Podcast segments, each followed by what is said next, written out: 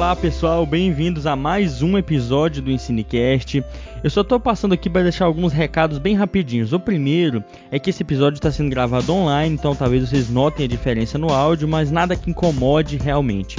Está gravando online devido à pandemia do coronavírus, do Covid-19, e a gente sempre recomenda aqui no Ensinecast que procure canais oficiais de divulgação científica, canais de qualidade. Recomendamos principalmente o canal do Atila Amarino e o canal do Drauzio Varela, como sempre. São canais muito bons para você se informar. Evite compartilhar notícias da qual você não sabe a fonte, porque a gente está enfrentando algo muito sério e é muito importante que nesse momento nós tenhamos coesão em pensar o país, em pensar as estratégias para lidar com essa pandemia, certo, pessoal? E sem mais delongas, vamos para o episódio. Salve! Foi mal aí. Ô, James, ô, James, se você não colocar, se você não colocar isso no próximo, eu vou apelar com você. Se você não colocar essa tosse no próximo, eu vou apelar com você. Ensinecast. Ensino e Ciências Naturais. Olá, olá, primatas da internet, bem-vindos a mais um episódio do Ensinecast. Lembrando que o Ensinecast é um podcast sobre ciência e educação. Se você quiser saber mais sobre a proposta do nosso podcast, conheça as nossas redes sociais. Vamos lá para os recados do Ensinecast. O primeiro é que nós estamos nas redes sociais divulgando ciência, no Instagram, no Twitter e no Facebook. Nos sigam por lá. Nós temos um site para mais informações em contato. O site fica na descrição e na nossa bio do Enco. Nós também estamos nos agregadores mais famosos de podcast. Clique em seguir no seu agregador. Se você usa o Apple Podcast, nos dê 5 estrelas por lá, ok? Independente do seu agregador, clique em seguir. Vale lembrar também que o Cinecast tem um e-mail para quem tiver dúvidas, sugestões, críticas. Nos procure pelo nosso e-mail que é o ensinecast.gmail.com se você também quiser participar do nosso grupo do WhatsApp, que nós discutimos muitas coisas, divulgamos episódios novos, nos procure no e-mail, envie um e-mail pra gente que a gente coloca no grupo, certo, pessoal? E antes de a gente se apresentar, só falando que a gente já foi ouvido em mais um país, que é a Irlanda. Não sei quem nos ouviu lá, mas muito obrigado. Agora nós estamos crescendo o tempo todo e chegando a cada vez mais pessoas. Muito obrigado a quem tem nos compartilhado no Instagram. Isso tem sido muito bom. Nós temos tido um retorno muito bacana de quem está no grupo do WhatsApp e quem tem ouvido nossos episódios e compartilhado. Muito obrigado. E para o episódio de número 20, chegamos ao vigésimo episódio longo do Ensinecast. Estamos aqui, eu, o James, eu sou biólogo, ecólogo, professor e estou na tentativa de divulgação científica na internet de novo com o Fernando e com o Cristiano. Vamos lá, galera. Fala, meus queridos. Que alegria mais uma vez do nosso vigésimo episódio aqui do Ensinecast. Eu sou o Cristiano, ecólogo, biólogo, professor da Universidade Federal de Jataí. Estamos aqui nesse desafio da divulgação científica de qualidade através do nosso Ensinecast. Vamos seguindo. Salve, salve, galera! Um prazer enorme estar aqui novamente. Eu sou o Fernando, biólogo, professor, formador de professores doutor em Educação em Ciências, professor da Universidade Federal de Jataí.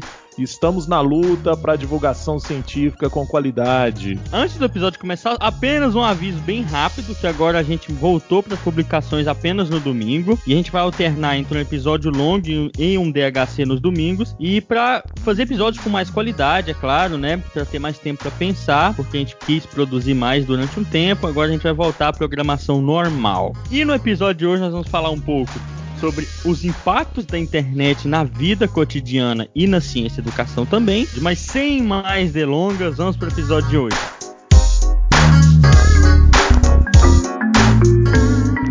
Tudo que acontece hoje na internet, e eu fiz um quiz no Instagram e no nosso grupo do WhatsApp do Cinecast, as pessoas responderam o que, que elas acham de bom e de ruim com o advento da internet, de maneira bem simples.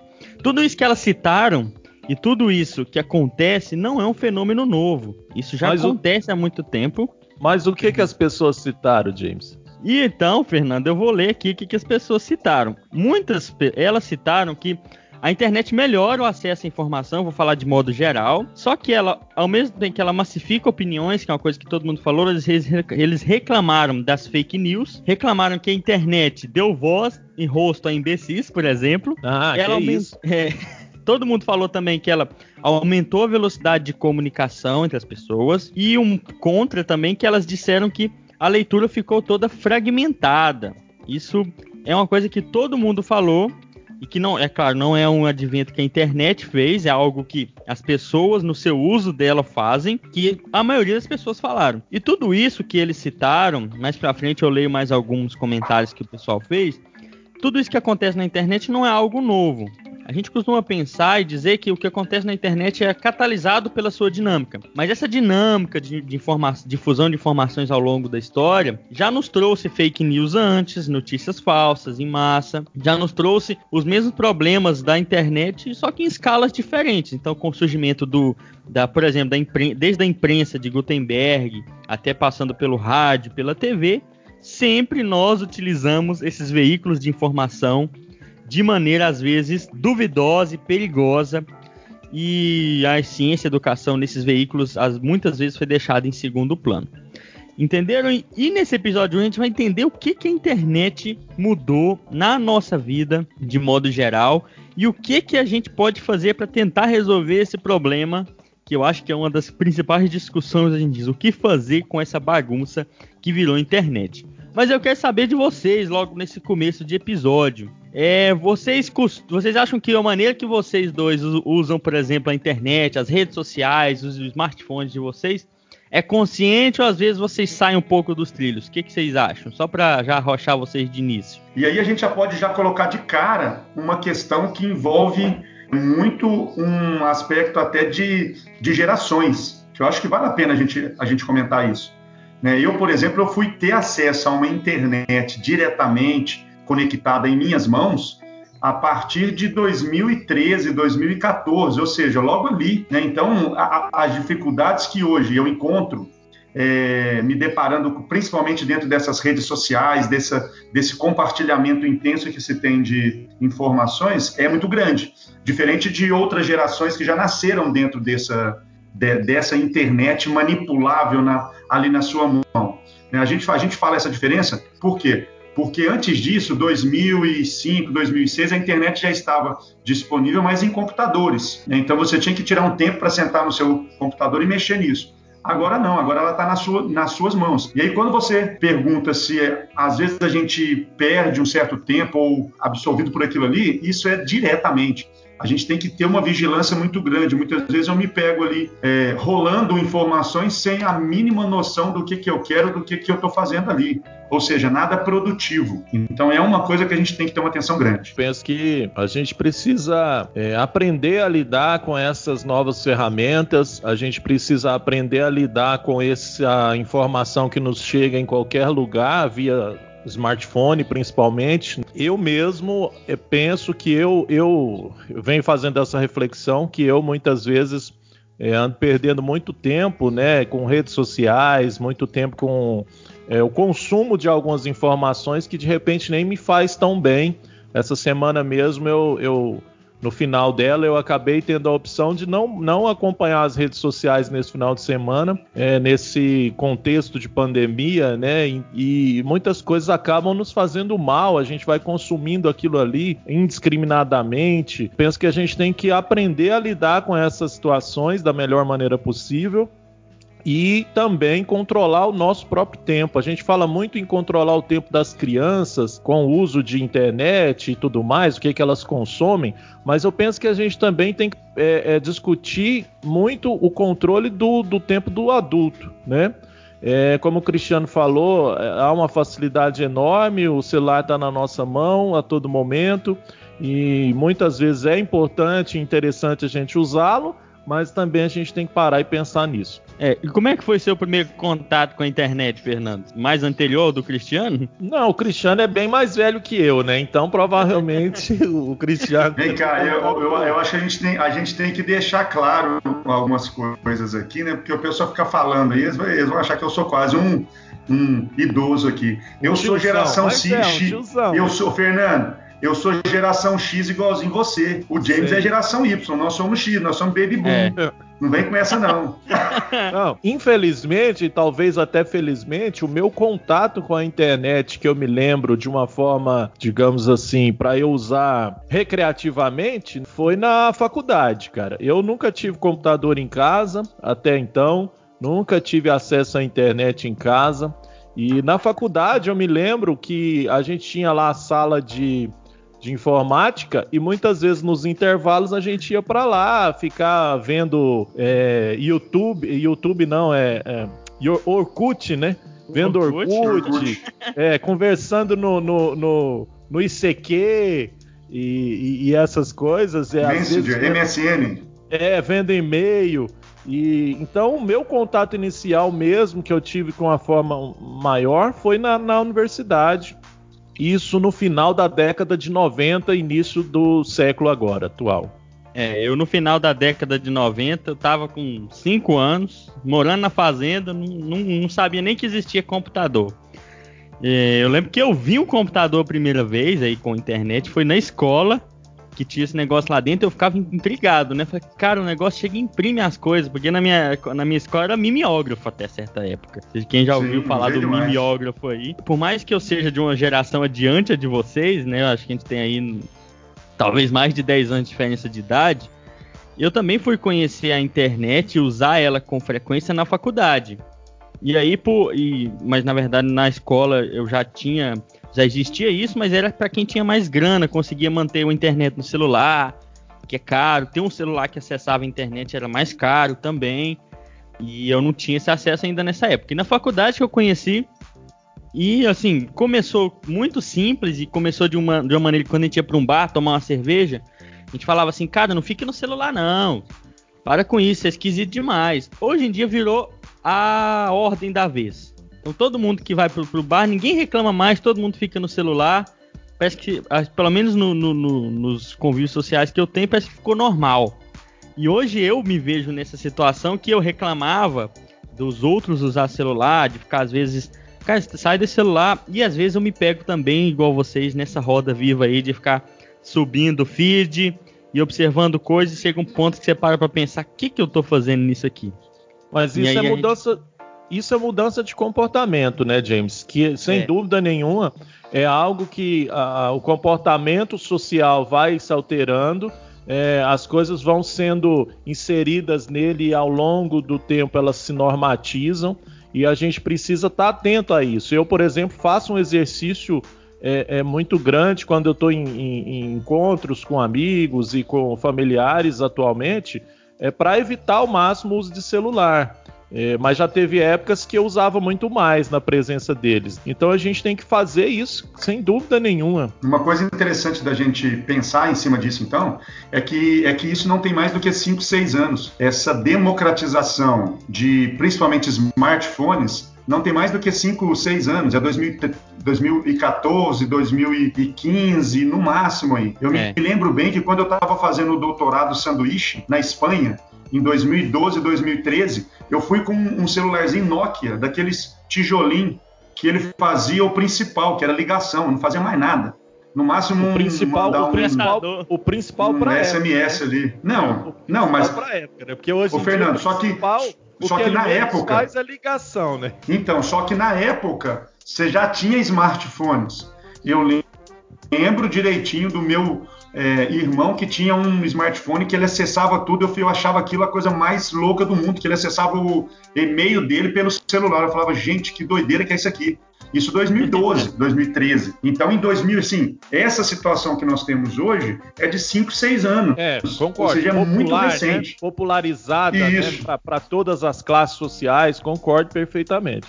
Fernando, você imagina projeto Rondon 2017, a gente estava no meio da Amazônia, o pessoal com um smartphone em comunidades ribeirinhas, internet via satélite. É isso que nós estamos falando, ou seja, chegou em tudo quanto é canto. Ninguém mais, todo mundo tem acesso a isso agora. Todo mundo entre aspas também, né? É, é. Eu concordo perfeitamente com o que você está falando, Cristiano mas também é, é, é parece para nós que todo mundo tem, mas agora nesse contexto aí de ensino à distância, principalmente nas escolas públicas, o James pode até falar melhor que nós, ainda tem pessoas que têm né, são cerceadas desse, dessa sim, tecnologia, sim, sim. né, dessa, dessas informações mas concordo perfeitamente que é acessível praticamente a todos. Né? Nessa época de pandemia, isso é claro, muito claro, que agora as coisas migraram, certos convívios, certos espaços migraram para a internet. Ficou muito mais claro que quem não tem acesso, às vezes, fica à margem de muitas coisas. Uma coisa que foi questionado, o auxílio lá da Caixa, nesse momento de dificuldade para as pessoas, e quem não tem celular para fazer, né? Aí muda o esquema. Como é que faz isso? É um momento em que há democratização, há aqueles que têm o celular e usam WhatsApp, Facebook, mas a gente costuma chamar de analfabetos digitais, que eles ainda não têm as habilidades, e tem aqueles que nem sequer têm acesso. E isso no momento de pandemia é ressaltado. Eu penso que é interessante também destacar que o Brasil ele tem um perfil diferenciado em relação à, à internet, né?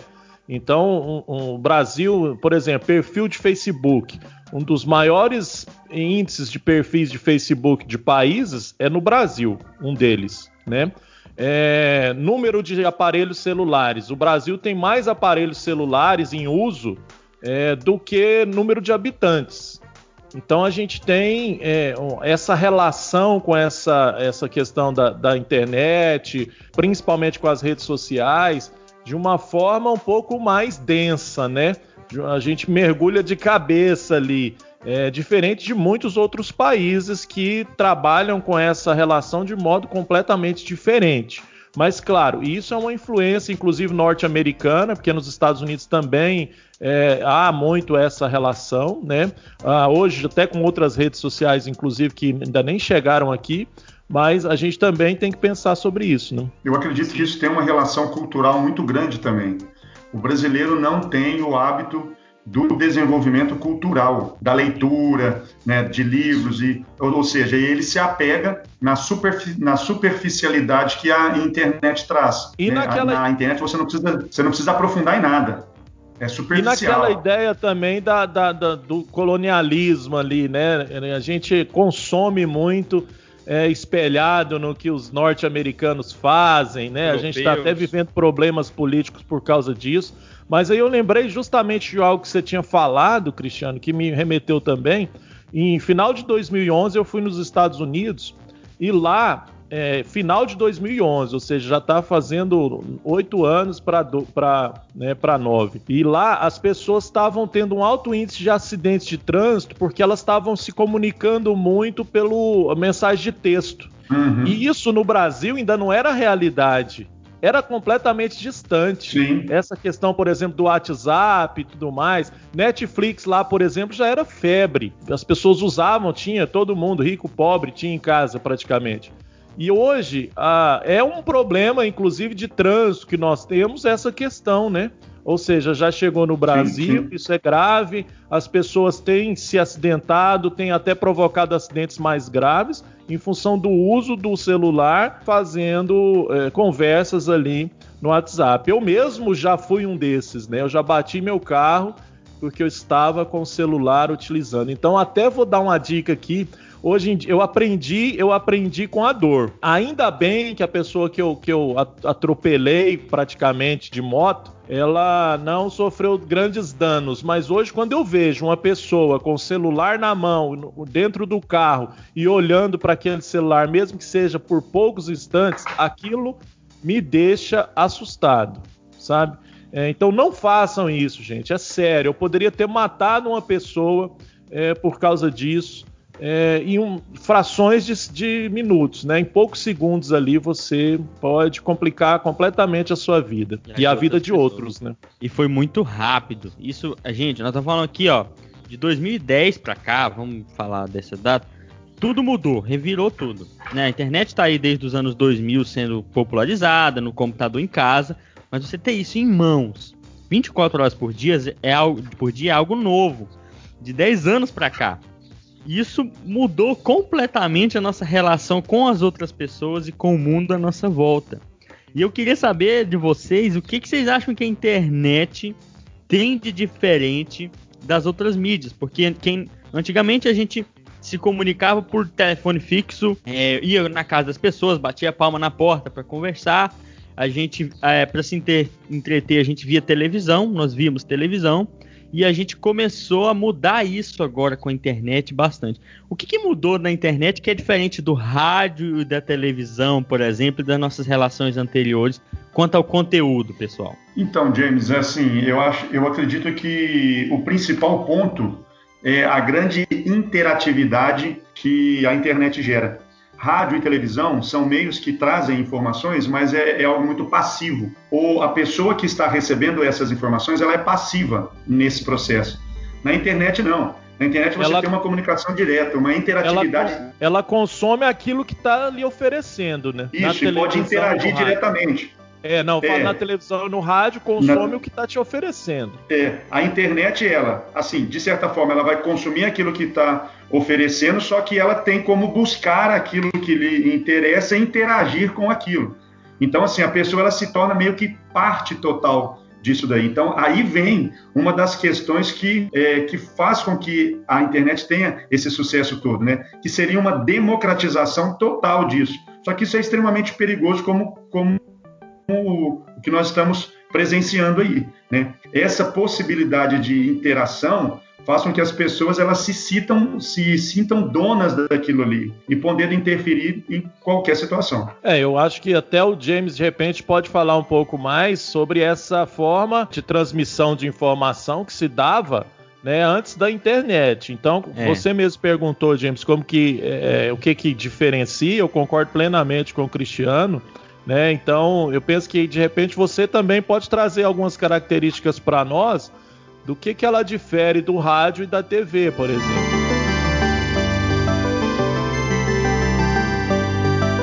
Quem é, tem lá, sei lá, 20 anos hoje em dia, talvez nem tenha vivido na era do Domingo Legal ou na era da rádio, por exemplo. Cara, a banheira é. do Gugu. Banheira do Gugu. Aquilo, lá, aquilo, lá tem, aquilo, aquilo, tem que ser resgatado, velho, e, e estudado profundamente. Olá, olá, olá, ei, olá, olá, olá, ei. Não, e o pior de tudo é o seguinte: nós somos resultado, nós, nós somos resultado da banheira do Gugu. Vamos ser claros.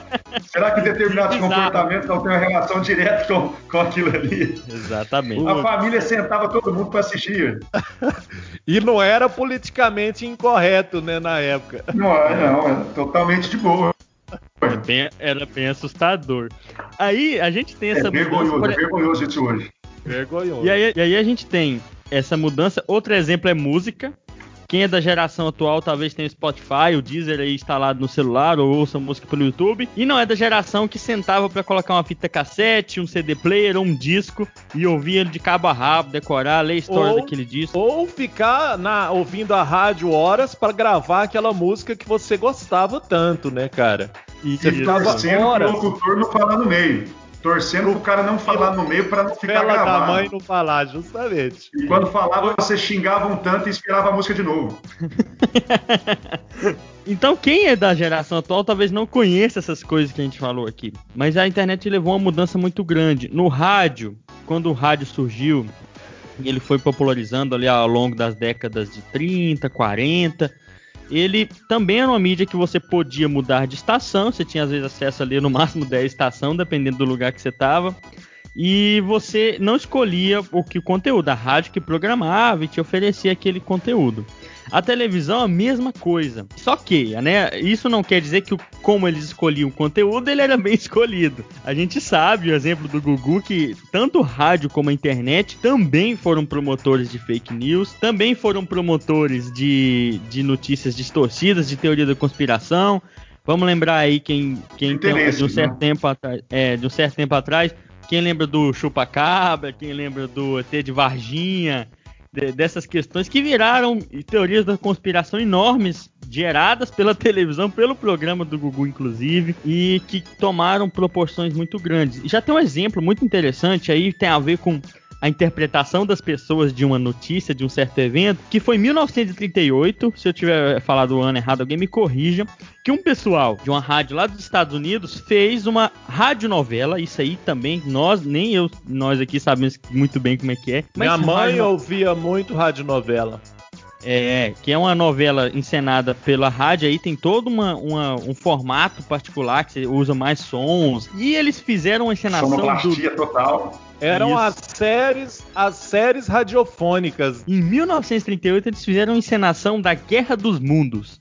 Guerra dos Mundos é um livro que ele conta um pouco de uma, ele faz meio que um- um- uma história, conta uma história de uma invasão alienígena de, de marcianos no mundo. E aí o que eles fizeram? Uma radionovela disso. Só que muitas pessoas, e aí eu vou deixar na descrição o número de pessoas que foi enganada, ligaram a rádio depois da parte que eles disseram que aquilo era uma radionovela. E aí todo mundo acreditou que tá- estavam sendo invadidos por marcianos. E aí, cara, virou um desespero total. O pessoal ligando pra polícia. A polícia teve que ir na rádio intervir, porque a encenação deles era muito, muito realista. Eles faziam parecer que tinha um repórter em algum lugar, e aí o repórter contando o que estava acontecendo, e aqueles sons. E a- e a- fizeram parecer que era uma transmissão ao vivo, né? Extraordinária. Cara, todo mundo entrou em desespero. Mas porque as pessoas não souberam identificar que aquilo era uma informação, que aquilo era uma encenação. Então esses exemplos acontecem ainda na internet. Só que a internet é muito mais rápida, ela é veloz e ela chega aos lugares muito rápido.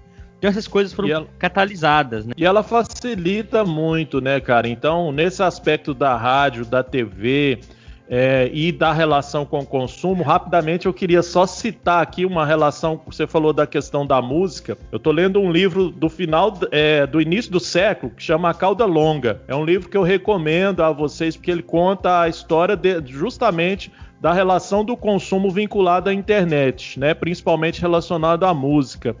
É, mas tem outros, outros é, é, nichos também. Mas aí ele, ele explica justamente que, por exemplo, só para a gente pensar rapidamente, uma loja antigamente que vendia CDs, ela, ela tinha lá, vamos supor, 30 mil CDs lá dispostos. E você Né? já ficava indeciso.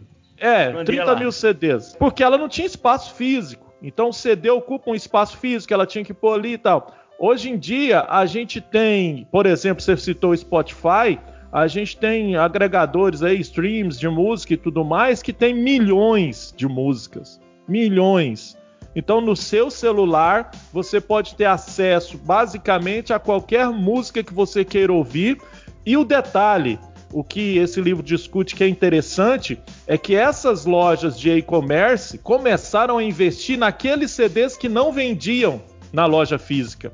Então a loja física fazia o quê? Ela só vendia os hits de sucesso, geralmente. Por quê? Porque ocupava espaço e aqueles eram, eram os, os chefões da loja em, em- em termos de venda. O que, que os e-commerce começaram? Eles começaram a investir em todos os nichos de consumo. Já que não vai ocupar espaço, então eu vou pôr para ser consumido qualquer estilo de música, qualquer cantor, mesmo aqueles que praticamente não vendem. Um dia ou outro eles vão vender, e somado tudo isso, vai me dar o que ele chama de teoria da cauda longa, que é uma, uma- uma- um gráfico né, que demonstra que vai longe a cauda dele em termos de venda, incluindo aí essas vendas que vendem pouco, mas que somada dá milhões e milhões de dólares. Então por que, que eu estou dizendo isso? Porque é só para que vocês percebam, vocês que estão nos ouvindo, que o tanto que a internet ela modificou inclusive a nossa relação com o consumo, né? E o acesso nosso a aquilo que a gente quer ou não consumir. Ou seja, ela mudou as tendências, inclusive, de consumo de música, de consumo de filmes. É, nesse livro também discute a questão da blockbuster, por exemplo, que pode ser que muitos nem conheçam, né? Mais novos, mas foi a, a maior locadora de filmes do mundo.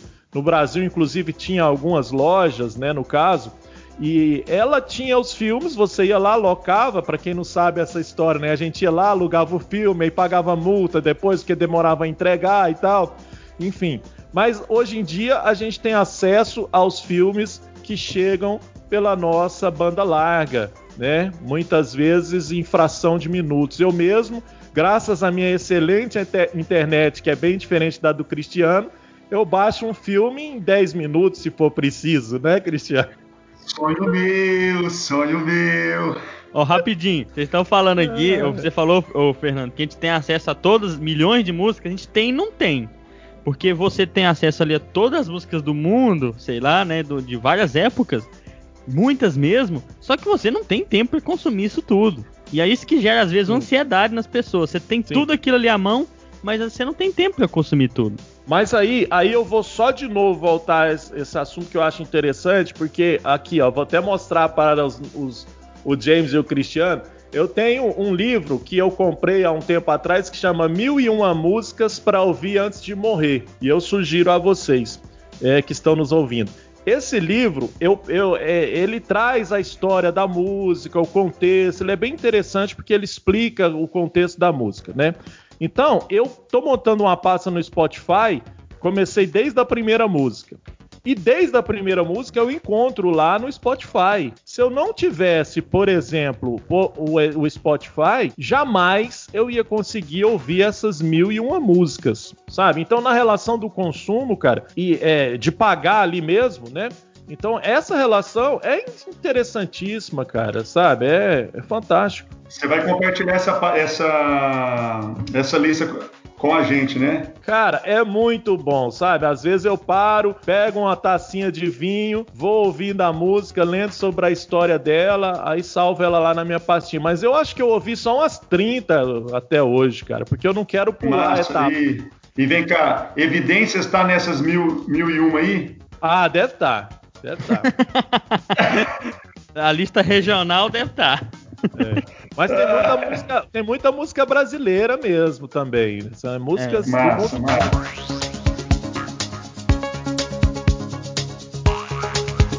Então, olha, a internet nos trouxe a escolha do conteúdo. Agora a gente é um consumidor que pode escolher para onde ir. Diferente da, do rádio e da televisão, a gente pode produzir conteúdo o tempo todo em formato de vídeo, foto, um post, na nossa mão o tempo inteiro com o smartphone, 24 horas por dia, em qualquer lugar, às vezes do lado de uma cachoeira, você pode fazer isso no meio do nada, com acesso à internet. O Fernando vai, o Fernando ele, vai até fazer uma live hoje.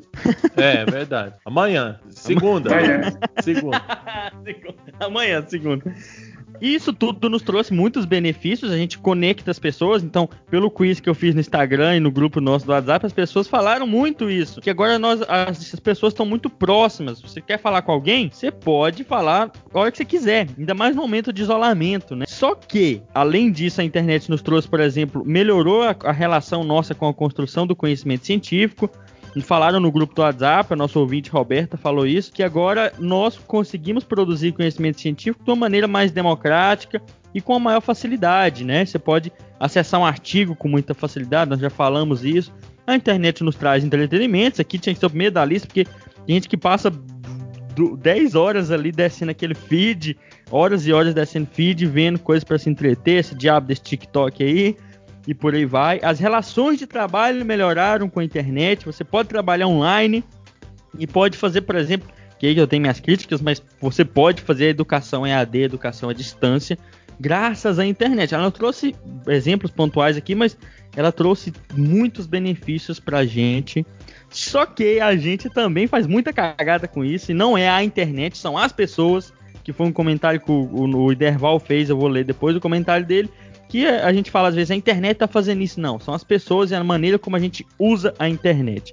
E a gente tem vários problemas que eu queria que vocês, Fernando e Cristiano, pontuassem aí o que, que mais tem sido complicado, a não ser que vocês queiram falar dos benefícios também, quanto ao uso da internet atualmente. Vamos lá? Então, James, olha só, é, com relação aos benefícios, eu acho que isso é muito claro. Eu acho que quem teve a oportunidade de viver um momento anterior anterior à internet, né, a essa facilidade de se buscar informação, de se chegar à informação muitas vezes escondida. Então isso, isso é uma, um benefício incrível. Né? As informações estão ao nosso, ao nosso alcance a qualquer momento. Uma situação que eu vejo como um dos principais prejuízos que nós temos é exatamente essa dependência que essa internet nos é, acaba causando em nós. Né? E muitas vezes a gente não sabe o que, que a gente está procurando ali. A gente entra sem um objetivo e fica mergulhado nessas situações por horas. Tem um aplicativo que eu, que eu acredito que quase todos os, os celulares têm hoje em dia, né, os smartphones têm hoje em dia, que é a avaliação do tempo de uso que você tem. Então é algo que a primeira vez que, que eu vi no meu, aqui no meu celular isso, eu prestei atenção nele e eu comecei a, avaliar as informações que, que ele me dava. Então, ele, ele, ele traz para mim o tempo que eu gasto em redes sociais, em outros é, aplicativos, é, em sites, qual a produtividade que, que foi feita em sites disso. Então, isso são informações que fazem a gente refletir, porque senão você acaba ficando totalmente vinculado a esse aparelho, esquecendo muitas vezes de tudo que você tem que fazer fisicamente falando. Né? Então, eu acredito que o principal, o principal problema e prejuízo que nós temos é exatamente toda essa perda de tempo incrível gerado pela superficialidade que essa internet oferece a nós. Essa perda de tempo ela é muito complicada, como a gente falou, é, e também é, eu penso que a gente, a internet é algo que deve ser estudado, né? Então, provavelmente deve ter muitos cientistas que trabalham com essas questões de, de tecnologia da informação é, e comunicação, é, que têm feito pesquisas muito interessantes. Eu mesmo sempre é, discuto muito sobre a questão da da, da, sociedade atual que tem construído uma inteligência coletiva a partir de Pierre Levy, por exemplo, que discute sobre isso. Então a gente está hoje interligado o tempo todo, nós estamos a todo momento trocando informações com várias pessoas, inclusive do mundo todo, recebendo informações e também emitindo informações. E isso é algo importante, interessante, se a gente for falar principalmente também do contexto da ciência, isso agrega cientistas, forma grupos de cientistas. Agora mesmo no, na questão da pandemia, né, a gente está vendo aí que muitos cientistas estão trabalhando remotamente em vários lugares do mundo, tentando é, junto, em conjunto achar um, um, uma vacina, descobrir uma vacina para essa questão do Covid-19. E, e, em relação a, a essa é, interferência então da internet no nosso comportamento, né, que eu penso que é algo que é, como o James falou, ah, o, o, professor Iderval discorda dessa questão de que é a internet e são as pessoas. Em parte eu concordo, mas também eu penso que o, o, o desconhecido ele nos leva a fazer coisas que a gente de repente né, não consegue controlar. E a internet ela tem esse poder, né? Ela tem o poder é, é meio que como se ela fosse personificada ali, ou seja, ela, ela ela nos leva a fazer questões que se a gente não parar e pensar, a gente vai fazer. E muitas vezes a gente está falando de pessoas que não têm muito o desenvolvimento cognitivo, intelectual, a capacidade crítica, de repente, de falar, pô, será que eu estou fazendo certo? Será que eu não estou? É, casos de, por, inclusive, criminosos, né? Como, por exemplo, a, a pedofilia. A internet permite muito, é, inclusive, algo que fez com que a internet se tornasse o que, que tornou hoje foi a questão da pornografia, né? Então, isso no uhum. início, a pornografia foi extremamente importante para que a internet fosse sendo popularizada entre as pessoas e chegasse aonde chegou hoje. Então, eu penso que a gente precisa de fato é, conhecer todas essas influências que vem causando na nossa vida, na questão de mudança de comportamento direto nosso, individual e coletivo. Né? Então, coletivamente, a gente está sofrendo vários impactos, precisa então parar e pensar sobre isso. Um deles é a questão das informações sem um crivo, né? sem um, um, uma, uma qualidade. Então, a gente tem informações de todos os tipos. Isso se a gente ficar considerando só a parte, digamos assim, limpa da internet, né? Porque se a gente for para o contexto da Deep Web, aí então é que a gente tem informações muito mais assustadoras e, e, e conflituosas no contexto de uma sociedade mais equilibrada. Então a gente precisa também pensar justamente, a, o Cristiano no início começou a falar da questão do, do, do conteúdo, tem o conteúdo e a forma. Né? A forma como isso está chegando nas pessoas também é preocupante. E o conteúdo é mais ainda né, nessa relação nossa com esse consumo de informações, de, de influências que a gente está tendo.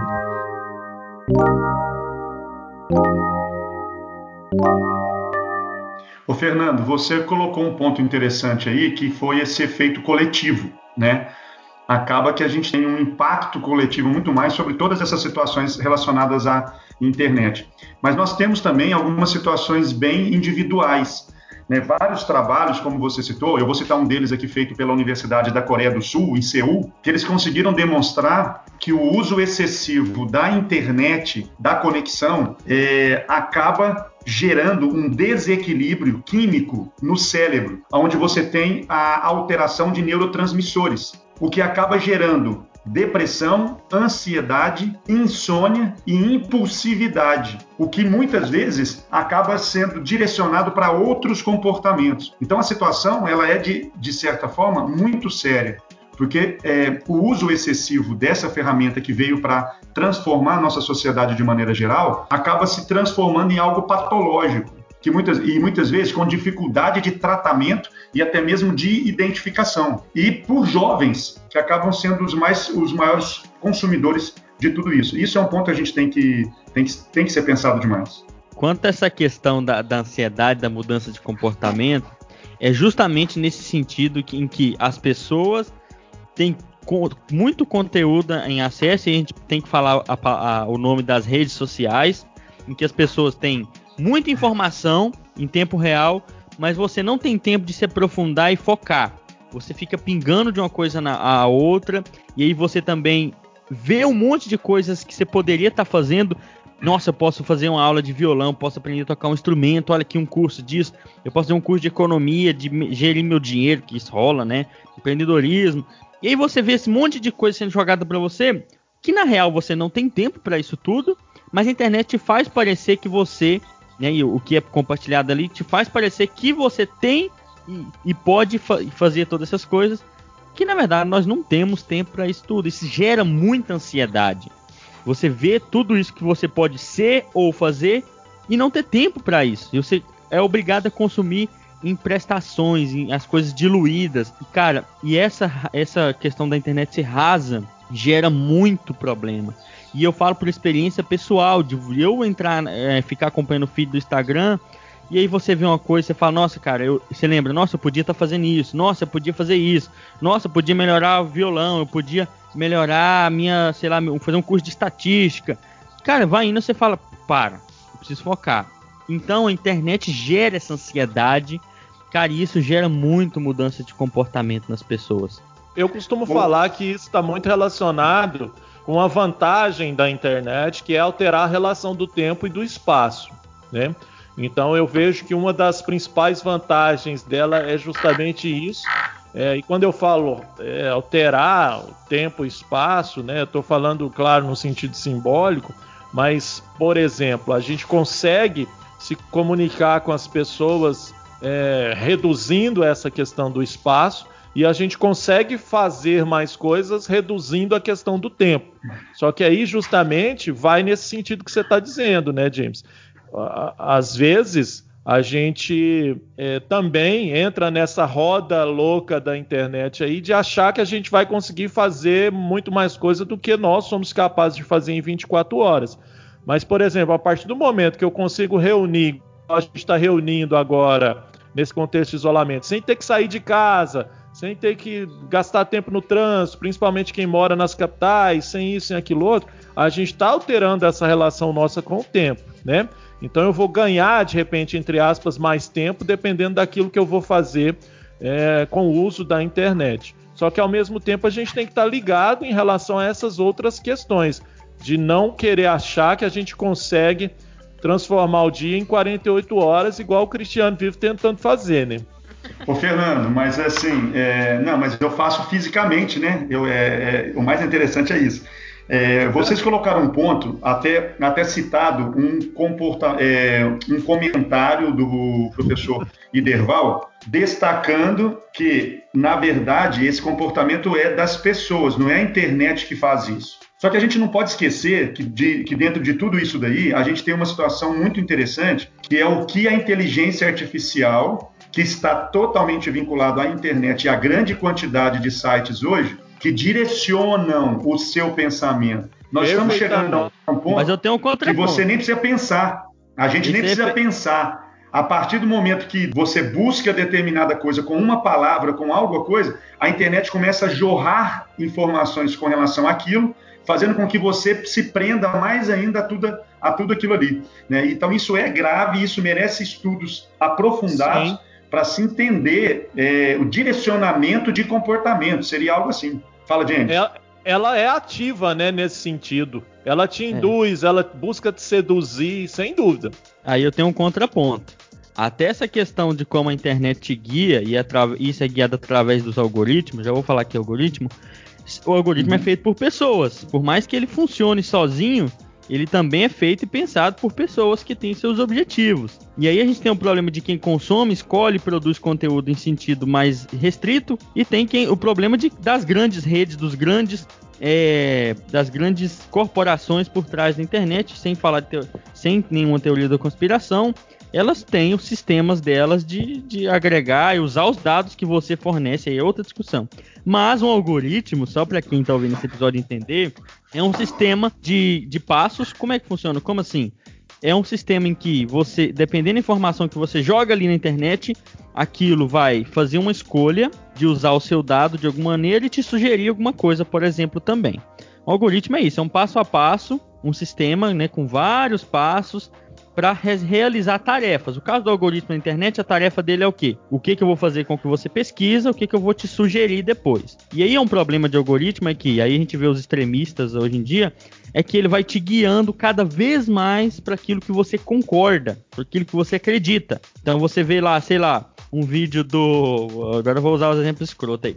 Do Nando Moura, por exemplo, e ele vai te sugerir vídeos, por exemplo, do, do Paulo Freire? Não vai. Ele vai sugerir vídeos que criticam o Paulo Freire, que concordam com o Nando Moura, e você vai mergulhando nas mesmas ideias e afundando naquele tema, sem ter um, sem ter um sistema que a ciência tem, por exemplo, que é o sistema de contraponto, de diálogo, de avaliar. E aí você mas, vai afundando, né? Mas aí é o ponto que o Cristiano Exatamente. Tocou, né? É, e aí, é e aí quando, a gente, quando a gente fala do algoritmo, eu ainda vou mais ainda além na relação do consumo, né? Então, é, explicando isso de um modo mais, mais simples para quem está ouvindo, é, a gente está cansado de ver, às vezes, algumas, alguns comentários nas redes sociais, a pessoa fala, ah, impressionante, eu pesquisei sobre isso, agora chega um monte de, de, de anúncios sobre isso. Por exemplo, se você digitar lá, panela de pressão, né?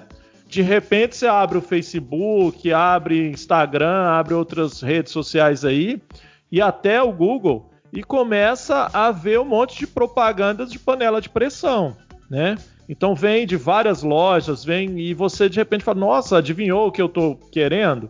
É justamente essa questão do algoritmo que o James está falando aí. E, e, e, quando você fala alguma coisa, você nem digitou. Nem digitou. E aí, eu, e eu vou falar, isso não é teoria da conspiração, eu vou mandar um artigo aqui na descrição que alguns técnicos de computação fizeram uma análise para saber se o seu celular te escuta quando você está ali conversando desligado. Sabe o que, que é o resultado deles? Eles não conseguiram evidências conclusivas para dizer que ele não faz isso. Parece que ele faz isso em determinados momentos, mas aí eles. O que, que o trabalho mostra? Que existem, e aí eu vou falar como eles falaram, evidências que o, ah, o microfone do celular funciona em vários momentos captando o que você fala e utilizando. Ô, James, eu vou deixar, eu vou deixar uma, eu vou deixar uma sugestão de um filme agora já, não vou esperar o final não, que vai ser massa. É, é um filme que, assim, é super lançamento, chama Matrix, já viu? Novinho, é bom. Matrix é um filme que tem que ser, inclusive, explicado por, porque tem algumas pessoas que estão nos ouvindo que pode ser que nem conheça, né, Cristiano? Que é da sua época. Conhece não, é de, é de 1995. É. Ô, Fernando, você vai ficar insistindo nisso até quando? Você é de 76, meu amigo. Você é mais velho que eu, ué. Eu sou da, é. da década de 80. Eu sou da década de 90 já. 70, eu, eu, então eu, deu certo. 70, 80 e 90 nós temos aqui. Três, três décadas. Quem que é 70? Quem que é 70 aqui? Vai, você. ah, meu Deus. Ah, vou, Mas você, voltando, voltando doido, muito doido. Voltando, é agora, além dessa que... mudança.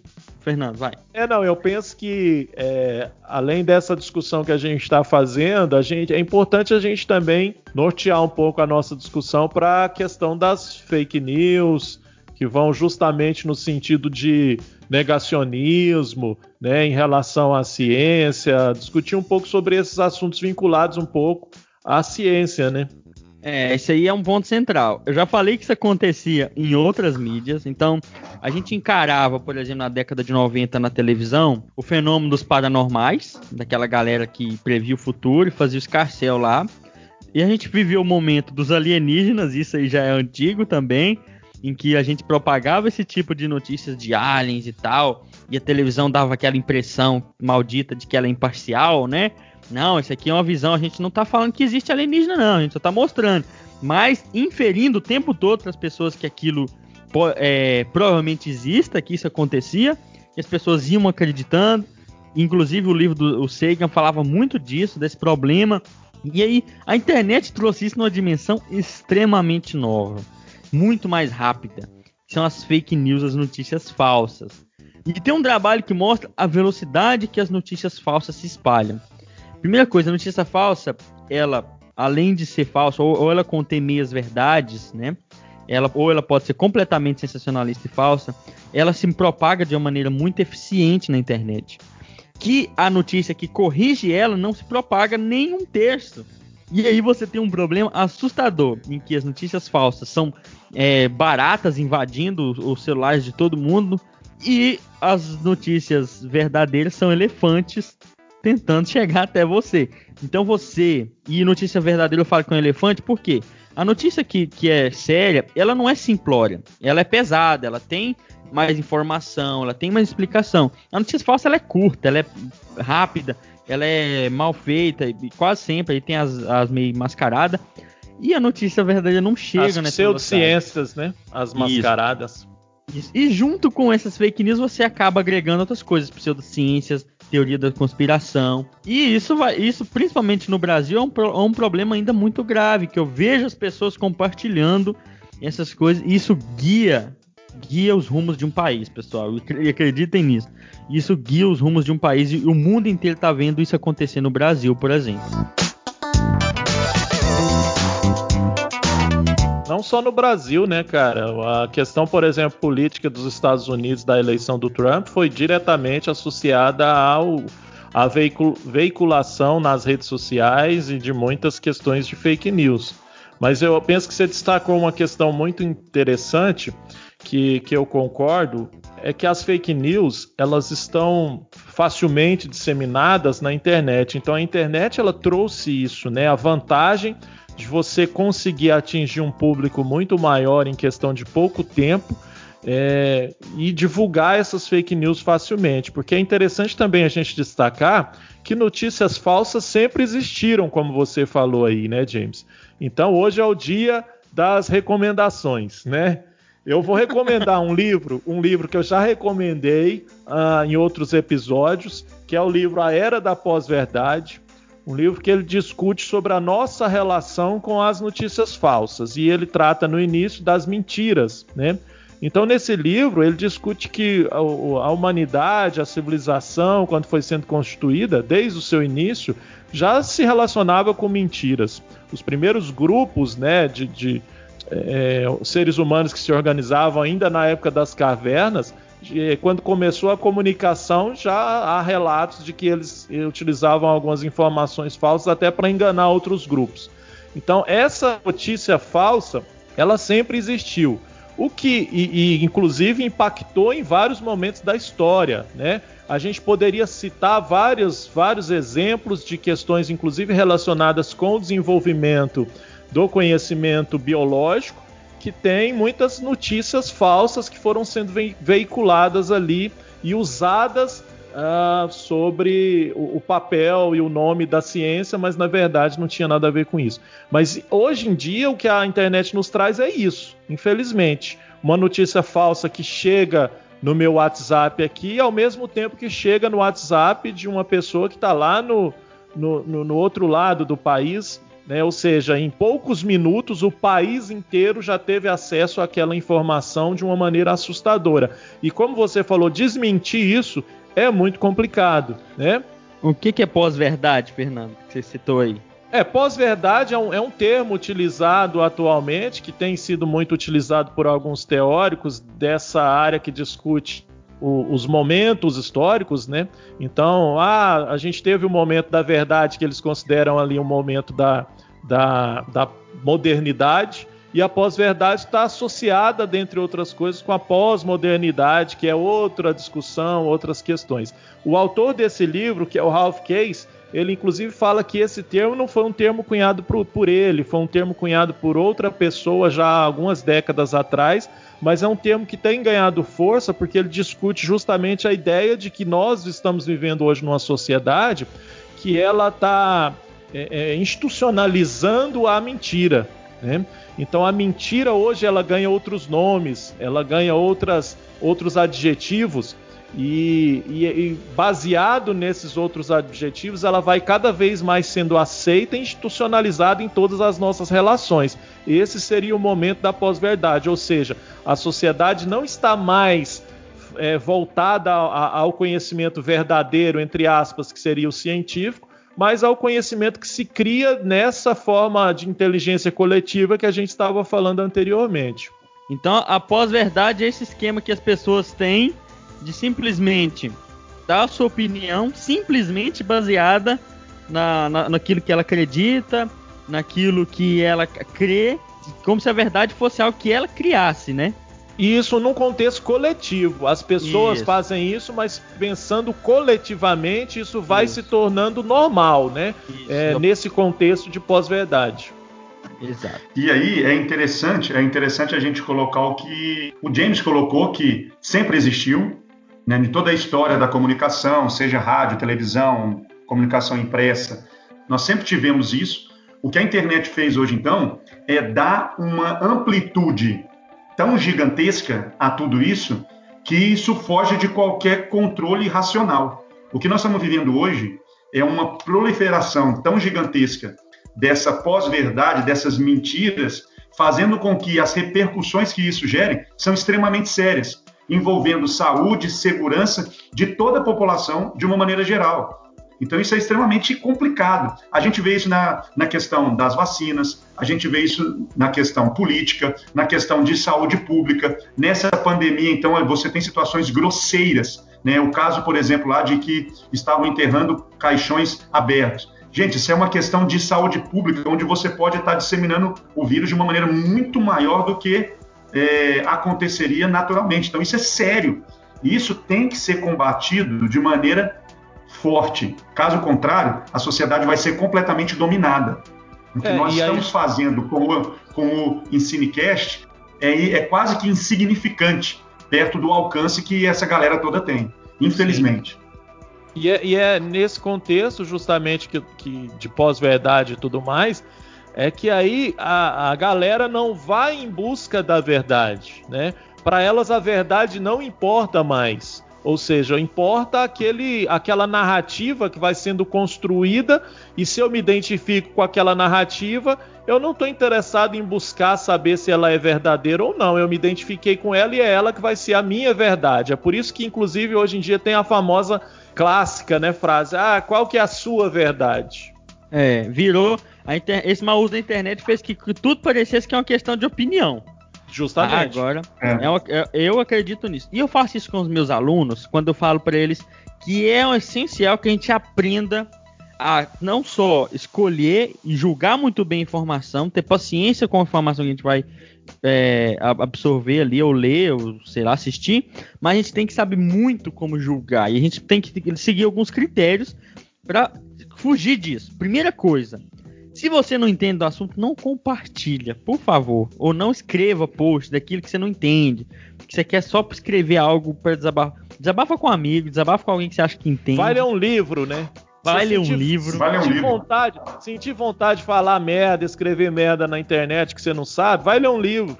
E, só que as pessoas não têm essa noção, né? A internet virou um espaço, por exemplo, nos grupos, em que a pessoa ela vai publicar alguma coisa em que ela não entende que aquela reclamação tem que ser, por exemplo, para a prefeitura, tem que ser para a polícia, e ela tá fazendo um negócio num grupo do Facebook. Então a internet foi democratizada, mas não houve um processo educativo pela qual as pessoas aprendessem a lidar com a internet. E aí entra o papel essencial que sempre foi, que sempre será da escola, que é um, um ambiente em que as pessoas têm que aprender a lidar com essas tecnologias. E é trágico por aquele motivo que o Cristiano já falou, em que muitos professores são de outra geração e eles em si não sabem lidar com isso. E agora é um momento em que a gente precisa entender que não há volta, a internet é, é, é a bola da vez, e ela, e ela já mudou o mundo, e ela está aí, e que a gente tem que aprender, e que a gente tem que ensinar, a gente tem que dialogar com as pessoas, como usar ela de forma consciente. E é assustador ver que a pós-verdade, as auto-verdades, né, que é aquilo que você diz que é verdade, que você declara como verdade e que já tá bom, se espalham. Como cientistas perderam espaço de professores na sociedade, muito graças à internet. Todo mundo aí viu aquela onda de dizer que professor é alienador e de dizer que cientista é comunista, que mama na teta do governo, que infelizmente virou um senso comum graças à internet também e o que as pessoas fazem com ela. E isso tornou tão difícil que blindou a internet de certos tipos de, de conteúdo. E agora a gente está mudando isso com alguns divulgadores científicos, em que blindou a internet de, por exemplo, pessoal, não é isso, deixa eu explicar para vocês. E essa pós-verdade, esse sistema de auto-verdades, ele é tão eficiente em que ele tem um sistema de que ele cria um estereótipo de professor e cientista e um estereótipo de notícia verdadeira de conhecimento e que você não consegue às vezes lutar contra porque ele criou já um senso comum nas pessoas que é assustador, pessoal. Então, é, eu, eu diria assim, já começando a falar de soluções, o primeiro é investir numa educação que ensine principalmente as pessoas a julgar aquele conhecimento. Isso aí vai servir para livro, para internet, vai servir para diálogo, sabe? E a gente precisa mais do que nunca fortalecer isso na nossa educação.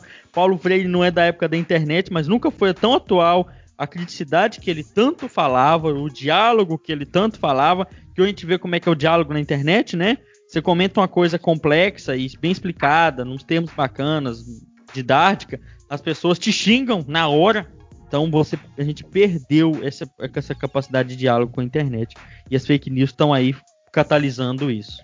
É, só para reforçar isso que você está falando aí, James, a, a, que tem o ponto de que, a, às vezes, a internet ela dá voz às pessoas covardes, né?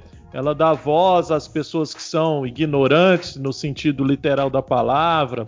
Ela dá voz às pessoas de determinados grupos é, que vão disseminando ódio e que fora é, da internet, às vezes ele não teria coragem de dizer o que ele te diz por trás desse, desse computador, né? Por, por trás desse, desse smartphone. E aí essas pessoas, cada vez mais, elas se sentem no direito de te ofender, de xingar, de xingar você, sua família, sua mãe, enfim, de falar bizarrices que se fosse num ambiente real ela não teria coragem. Então o que, que você faz na internet às vezes? Você cria um nicho em que você não tem espaço, você pode escolher não dar espaço para quem discorda de você. E aí você cria um sistema em que cria nichos blindados. Constrói, constrói, constrói a sua verdade, né? Isso, e você se isola e diz que todo mundo fora de você não funciona. E isso é assustador, porque isso vai contra os princípios mais básicos da filosofia, da ciência e da educação que é o princípio do diálogo, da discordância, de ouvir aquele que é diferente de você, da empatia. E isso cria um sistema de. E aí isso tem a ver com a pós-verdade, em que as pessoas estão dentro do grupo que só afirma aquilo que, ela, que elas acreditam.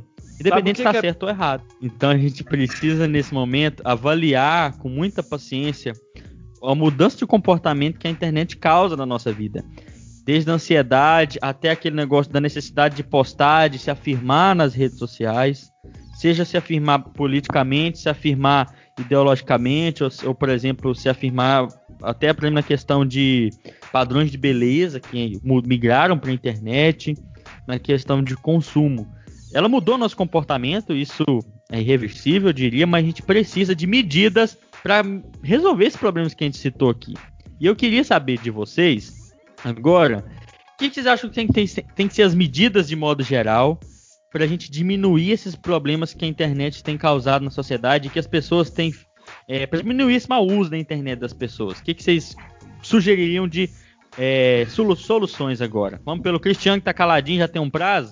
Ô, James, então, é, ainda, ainda, ainda dentro dessa, dessa questão de, de fake news, que a gente acha que não, mas isso afeta diretamente o comportamento de várias pessoas, eu acredito que um ponto que deve ser, deve ser tratado de forma muito séria Inicialmente aqui no Brasil, a gente sabe que outros países já estão um pouco mais avançados nisso, mas é transformar isso daí em literalmente um crime e começar uma cobrança incisiva de todo o poder público para que essas pessoas sejam responsabilizadas por tudo que essas fake news geram.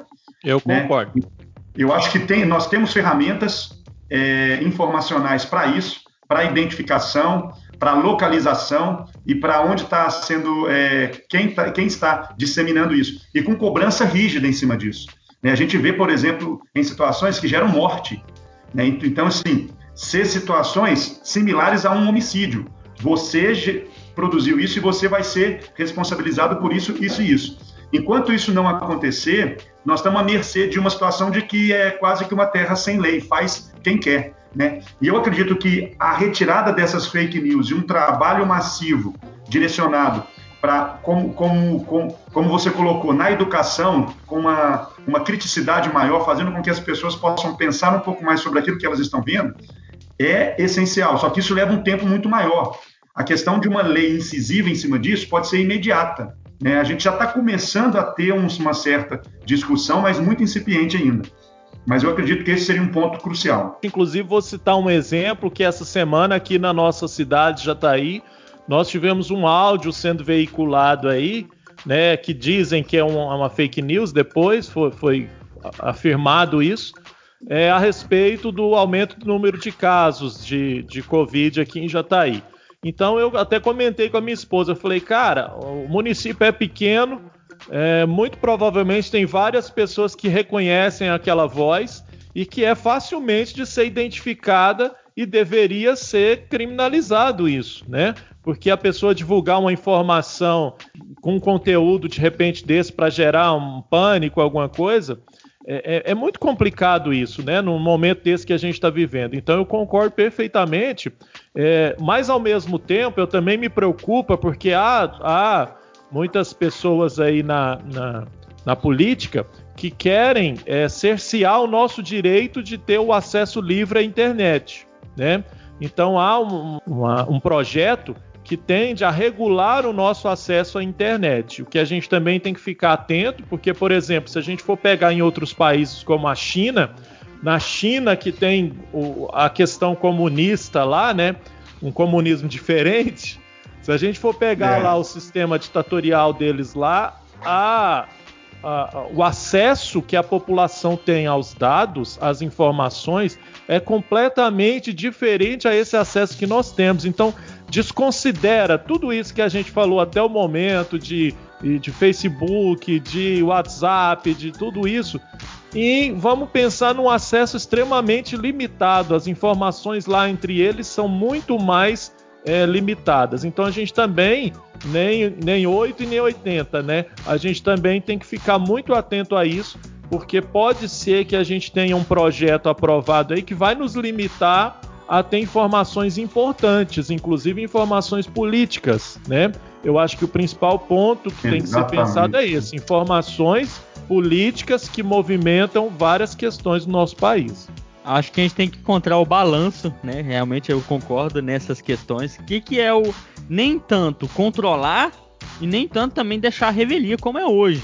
Vamos lá, políticas públicas, a gente tem que entender que são importantes. O pessoal fala, não, tem que haver o papel do Estado na internet, a internet não deve sofrer influ influência de, do Estado.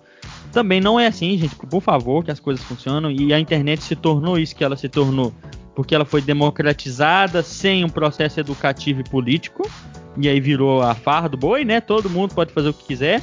Então, primeira coisa, políticas públicas para uso da população, divulgou fake news, isso é um crime, cara. Você divulgou notícias caluniosas, isso é um crime. Porque, cara, na internet acontecem coisas que com muita frequência que na, na, cara a cara a pessoa não teria coragem de fazer isso. E por que não na internet é, não é um crime? Por quê? Então, ó, o uso das pessoas tem que sim ser, na, aí na minha opinião, é, não controlado, mas tem que ser, é, tem que ser um objeto de, de, de, de legislação. Então, olha, você publicou algo enganoso, cara, isso é um crime. Isso é um crime, já é um crime ético, mas por que, que não é um crime ainda legislativo?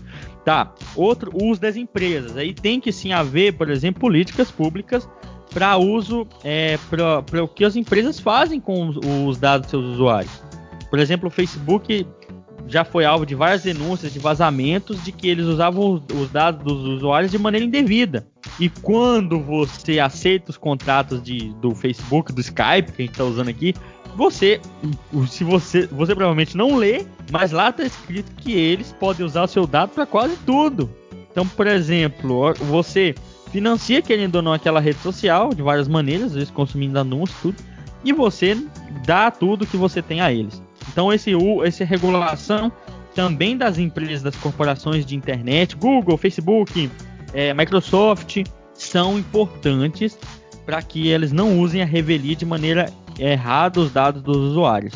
E é claro, o processo educativo que o Cristiano falou, ele é mais demorado e ele é, deve ser feito é, de maneira paliativa, porque sem ele também nada vai funcionar.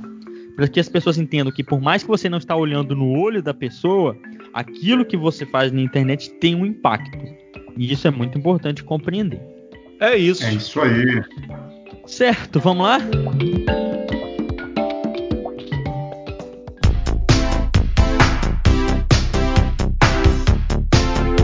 Então vamos para o final do episódio agora. Como sempre, aquelas recomendações. Para esse já teve muitas aí durante o episódio. Eu espero que é, vocês também mandem as recomendações para a gente, compartilhem isso e pensem um pouco sobre como vocês têm utilizado as redes sociais e a internet. Esse episódio também é para vocês refletirem. E eu quero saber de vocês, quais são as recomendações de vocês por episódio de hoje? Manda brasa aí. Eu tenho uma recomendação de uma, um documentário que eu assisti essa semana no Netflix, que chama-se Baseado em Fatos Reais. Aliás, que chama Baseado em Fatos Raciais. É... Que é baseado em fatos reais. Que é baseado em fatos reais. e que é de baseado também, né? É de baseado também. é, literalmente. Mas, literalmente é baseado. Mas é, é, um documentário que tem muito a ver com essa discussão que a gente é, propôs aqui, principalmente no aspecto de fake news, de criminalização, é, e é muito interessante, inclusive, para aqueles que não, não é, são favoráveis ao consumo de maconha. Eu sugiro, no caso, que vocês assistam, porque ele conta a história da criminalização da maconha no século passado nos Estados Unidos, vinculada à questão racial. E ele também, no final, conta a história da descriminalização da maconha é, nos Estados Unidos, vinculada aos interesses econômicos dos dos brancos, né? Vamos dizer assim. É um documentário muito interessante e ao longo dessa, dessa história que ele conta, ele nos fala das fake news que foram criadas, inclusive utilizando pseudociência para justificar algumas questões relacionadas à maconha. Massa. Eu, ah, eu, eu tenho vou... só uma... Pode falar, James. Só em cima da recomendação do, do Fernando, rapidinho. É, tem um vídeo justamente sobre esse assunto naquela num perfil do YouTube que é o um canal muito bom, que é o eu não sei nem pronunciar Custis Nash, é um nome muito estranho, mas que ele fala justamente dos argumentos é, sobre legalização da maconha, um videozinho curtinho, uma animação perfeito. Então é uma recomendação em cima do, do documentário também que o Fernando fez, eu vou deixar na descrição tudo aqui. Cristiano. Massa. Então, eu vou, eu vou deixar uma, uma recomendação aqui, meio, meio teen, viu? É um, é um documentário, um documentário não, um filme que desse ano já, que mostra a nocividade que a, que a internet pode gerar na vida. E principalmente para essa geração mais nova, mostrar para eles que existe vida fora da internet. Tá? Boa. É um filme, de certa forma, bem besta, assim, mas que eu gostei muito de ver, principalmente em família, que traz essa reflexão interessante. O nome, o nome dele chama Modo Avião, que vale a pena assistir para entender um pouco a nocividade que todas essas redes sociais geram. Perfeito. Mais alguma? Não. Acho que é isso. Ó, eu tenho várias, rapidão aqui. A minha primeira recomendação é um documentário, tem na Netflix também, eu acho ainda, não, não uso mais Netflix, mas deve ter lá que é Quanto Tempo o Tempo Tem. É um documentário muito bom, falando de como é a nossa relação com o tempo tá rolando hoje em dia. Excelente documentário.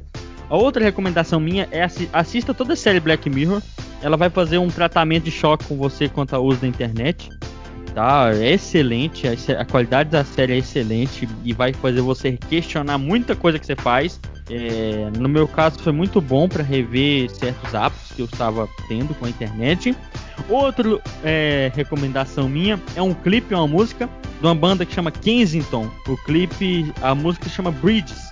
E ele mostra no clipe muito a relação que as pessoas têm com o celular com os efeitinhos visuais, como se quando você colocasse o celular na, na cara, assim, de frente, é, sua cara fosse sugada ali pro celular e dá uma impressão ruim, um asco, sabe?